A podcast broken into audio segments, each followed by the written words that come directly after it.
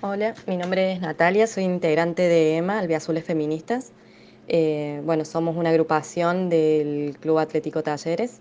Eh, Nosotras venimos eh, trabajando cuestiones de género y es por esto que venimos proponiendo al club eh, que cuente con un protocolo para la acción, prevención y erradicación de las violencias de género y que a su vez se genere un, se cree un área eh, de géneros y diversidades tendientes a realizar talleres y capacitaciones para, para erradicar eh, estas prácticas, cualquier práctica que sea, eh, que sea ejercer violencia.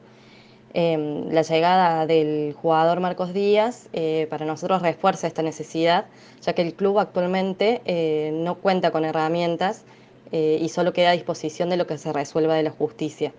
Eh, si bien cuenta con estatutos y códigos de conductas, nosotras creemos que es importante eh, que tener un protocolo para generar un marco de acción.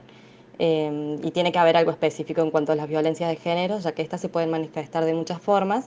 Eh, bueno, en este caso se está ejerciendo una violencia económica.